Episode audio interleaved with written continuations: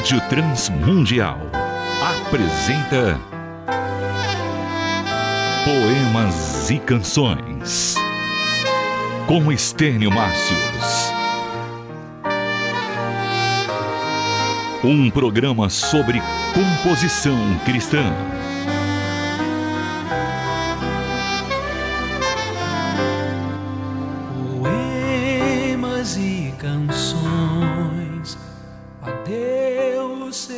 Escritos. Na semana passada, nós falamos da composição como um ato de adoração. Muito bem. E hoje, então, vamos tratá-la, vamos abordá-la como um ato de gratidão. Sim, coração do compositor deve ser grato a Deus. Mas grato pelo quê?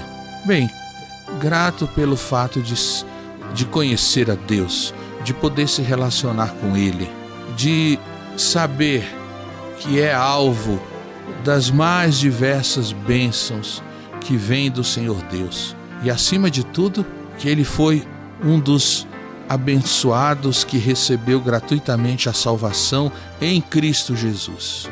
De maneira que é inevitável que a sua composição revele e manifeste um coração agradecido. Poemas e Canções com Estênio Márcios. Eu poderia afirmar com toda certeza que a gratidão é um dos fatores mais poderosos na composição cristã. É uma força que impulsiona o coração do compositor e o faz, afinal de contas, pegar o seu instrumento para mais uma vez escrever alguma coisa manifestando a Deus a sua gratidão. Há muitos textos na Bíblia que dão exemplos dessa atitude.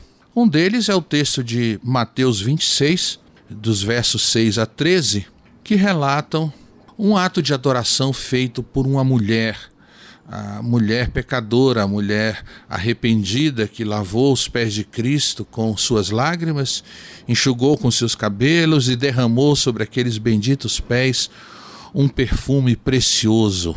Esse ato de adoração foi tão singelo que, embora essa mulher tenha sido criticada pelos circunstantes, Jesus disse: Deixe-na em paz, porque eu vos digo que aonde esse evangelho for pregado, é, também será contado o que essa mulher fez para a memória sua. Mas a grande pergunta, meu irmão, é a seguinte: o que levou essa mulher a fazer isso? Gratidão, a mais pura e comovida gratidão. A certeza de que os seus pecados tinham sido perdoados nessa bendita pessoa, Cristo Jesus. Quando a alma tem consciência desses benefícios, a gratidão se torna arte, a arte se manifesta num vaso de alabastro que, quebrado, derrama o perfume precioso num puro ato de adoração. Há pessoas que às vezes questionam o artista dizendo: Mas você vai pegar o seu dom, a sua arte e dedicar a um só tema, dedicar a um só assunto. Porque em vez de só falar de Deus, você não fala também de outras coisas, da vida, do que acontece, da natureza, porque você não varia os seus temas. Você não está, de certa forma, sacrificando o seu talento a uma coisa só? Ah, sim, com certeza é um sacrifício. É um sacrifício porque o vaso é quebrado e ninguém procura remendá-lo para usá-lo uma segunda vez é quebrado e acabou. Mas não é um desperdício. Muito ao contrário, é o melhor uso que alguém podia fazer de seus dons e talentos. Veja, aquele vaso quebrado também era precioso. Certamente era de material excelente, certamente havia arte naquele vaso, certamente ele deveria ser muito bem encerado possivelmente tivesse algum desenho. No entanto, ele foi quebrado de uma vez por todas, diante daquele que é o único digno de receber as nossas melhores obras de arte. Um coração agradecido não mede sacrifícios. Um coração agradecido não faz contas. Um coração agradecido se entrega, se joga, se oferece. Não tem receio de quem está ao redor, não tem receio do que, que as pessoas vão pensar ou do que as pessoas vão dizer. Um coração agradecido se lança ele mesmo na intenção de adorar aquele único de quem vem todas as bênçãos. Poemas e Canções. Um programa sobre composição cristã. Mas precisamos reconhecer que gratidão não é algo que brota naturalmente do coração de um ser humano.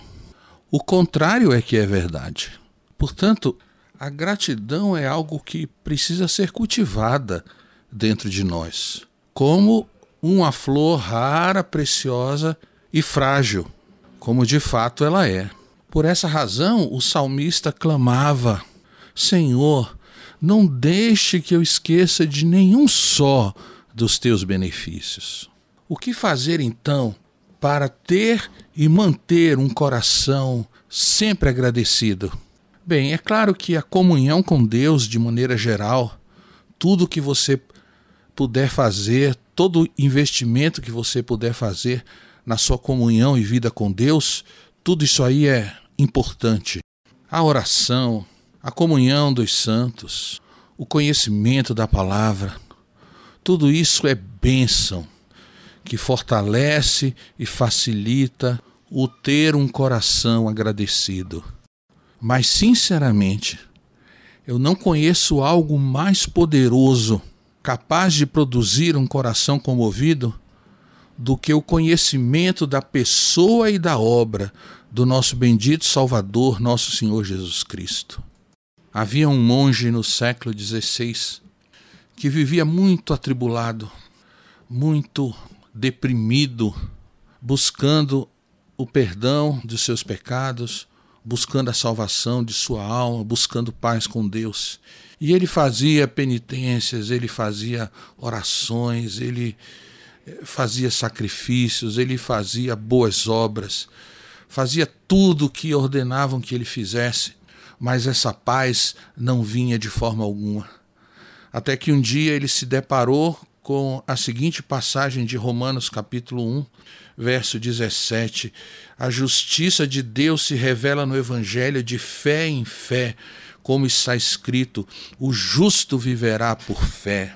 Quando Martim Lutero leu essa palavra e o Espírito Santo abriu seu coração, ele entendeu finalmente o que era a justiça de Deus.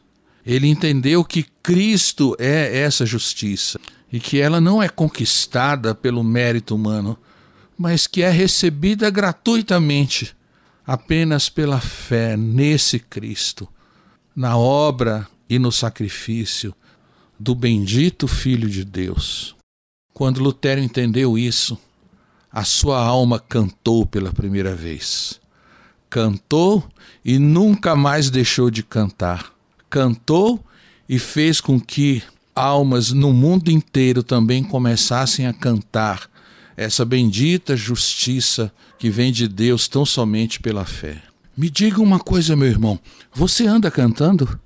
Você é daqueles que cantam muito ou dos que cantam pouco?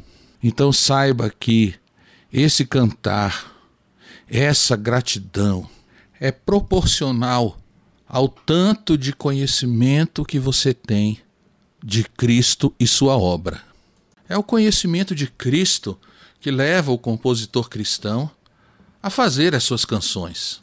E se você deseja conhecer um método prático para levar a sua alma a cantar, eu lhe aconselho a meditar profundamente no Salmo 103.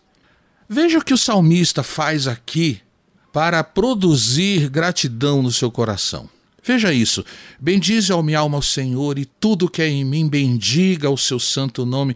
Bendize ao minha alma ao Senhor e não te esqueças de nenhum só de seus benefícios. Muito bem, ele, ele fala isso, ele faz essa oração. Eu não posso esquecer dos benefícios, Mas para não se esquecer dos benefícios, ele começa a escrever esses benefícios, a fazer uma relação. Então veja, é Ele quem perdoa todas as tuas iniquidades, quem sara todas as tuas enfermidades, quem da cova redime a tua vida e te coroa de graça e misericórdia. E assim vai o salmo inteiro, um longo salmo, é, em que o salmista vai relacionando as bênçãos que ele tem recebido de Deus, o conhecimento que ele já adquiriu sobre esse Deus. E com certeza isso o faz cantar. Todos nós, meu irmão, por natureza somos lerdos, esquecediços e ingratos. Então, há um trabalho que precisa ser feito, um trabalho de despertamento. E o despertamento é esse: mergulhe no estudo, no conhecimento e na meditação da pessoa e obra de Cristo Jesus. E eu lhe digo: nunca vai faltar tema para a sua canção diária. Participe do Poemas e Canções. Envie uma mensagem para o nosso WhatsApp. 11 97418 1456. Tem que morrer para renascer como a semente na terra. Concluímos assim esse desdobramento a respeito da composição cristã ela é também um ato de gratidão. E isso obriga a todos os crentes, não apenas os compositores que se dedicam a esse ministério, mas todos nós, de certa forma, ficamos amarrados a esse dever e esse privilégio de produzir canções diárias de gratidão. Sim, e mesmo que a sua letra e a sua melodia nunca sejam gravadas, nunca sejam publicados nessa vida, mas Deus sabe e Deus vai conhecer. É nosso privilégio, é honra, é bênção nós podemos nos lembrar dos benefícios que o Senhor Deus nos tem dado. Participe de aulas gratuitas sobre música nas quartas-feiras às oito da noite no canal do YouTube Estênio Márcios Oficial. Caso você queira se aprofundar mais no conhecimento, envie uma mensagem para o Instagram, arroba Márcios, e solicite o curso A Arte da Composição Cristã. Poemas e Canções. Um programa sobre composição cristã. Produção e apresentação Estênio Márcios. Realização Transmundial.